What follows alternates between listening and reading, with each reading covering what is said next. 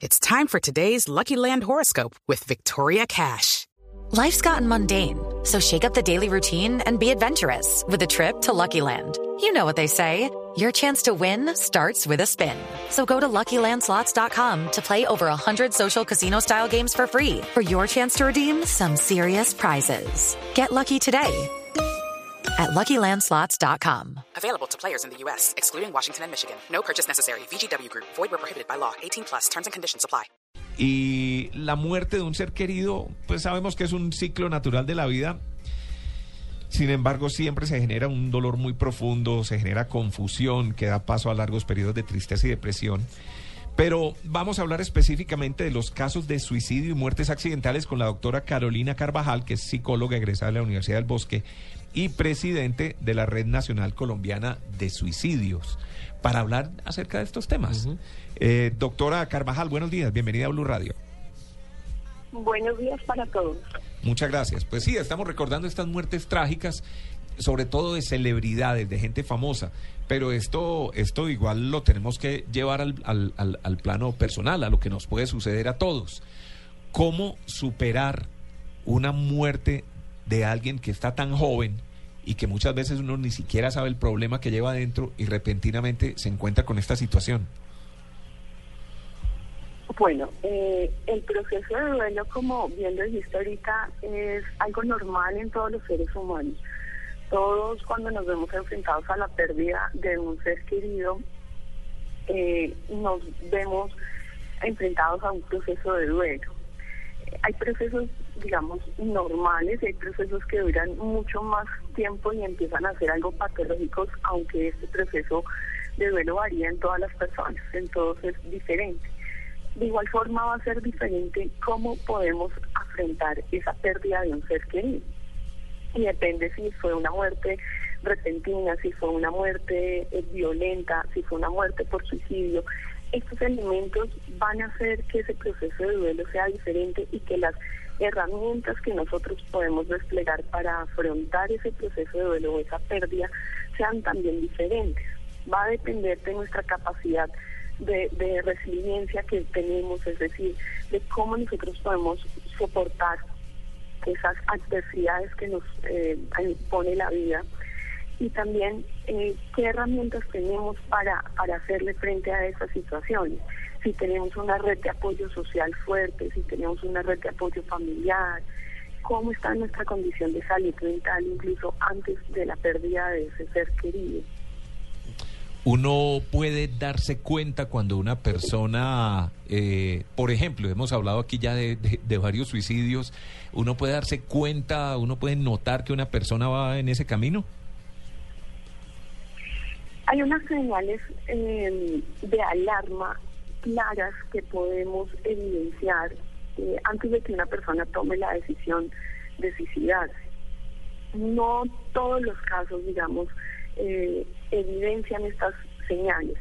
Pero sí hay criterios estadísticos muy claros que nos hablan que cerca de nueve de cada diez personas que se quitan la vida manifestaron su intención de muerte de forma directa o indirecta.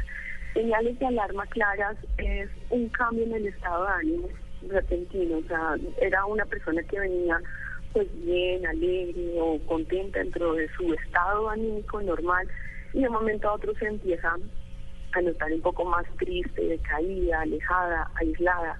El aislamiento social también es un, una señal de alarma importante.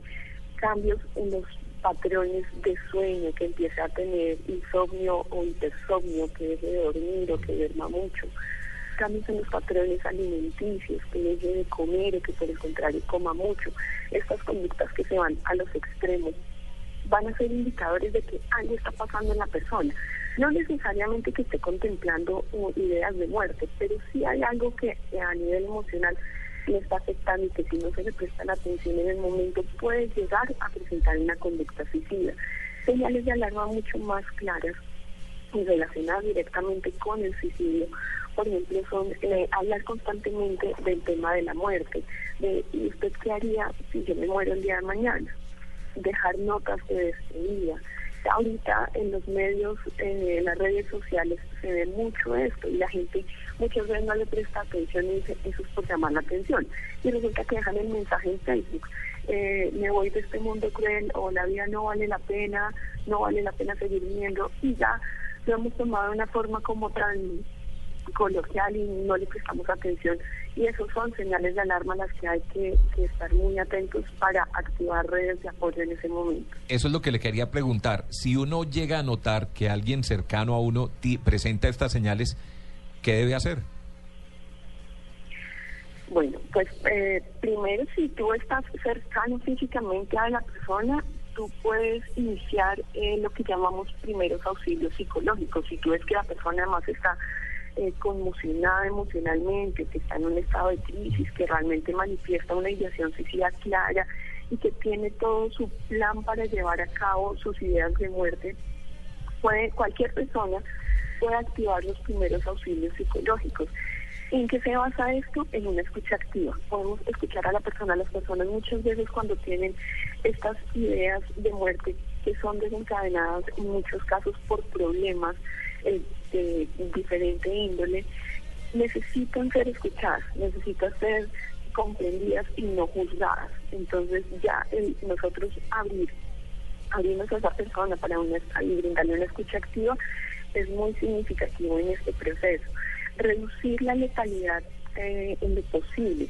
Es decir, que si tenemos una persona que tiene tal vez algún cuchillo, que está parada al borde de una ventana, tratar de una forma muy respetuosa, muy calmada y muy asertiva de reducir esos riesgos, por lo menos mientras podemos ponerle en contacto con un profesional que ya se haga cargo de esta situación. Pero es importante darle una primera ayuda que va a ser una relación de apoyo, una relación de empatía, es brindarles siempre nuestra ayuda, es decirles yo estoy aquí para ayudarte y yo te puedo colaborar en lo que tú necesitas, sin juzgar, nunca vamos a juzgar así las razones por las cuales la persona tenga ideación suicida para nosotros no sean significativas, pero resulta que para la persona sí lo es. Entonces nunca podemos hacer comentarios como, pero por eso se va a suicidar. No. Entonces es siempre eh, tener presente que en ese momento lo que importa es la persona y que nosotros estamos para ayudarla.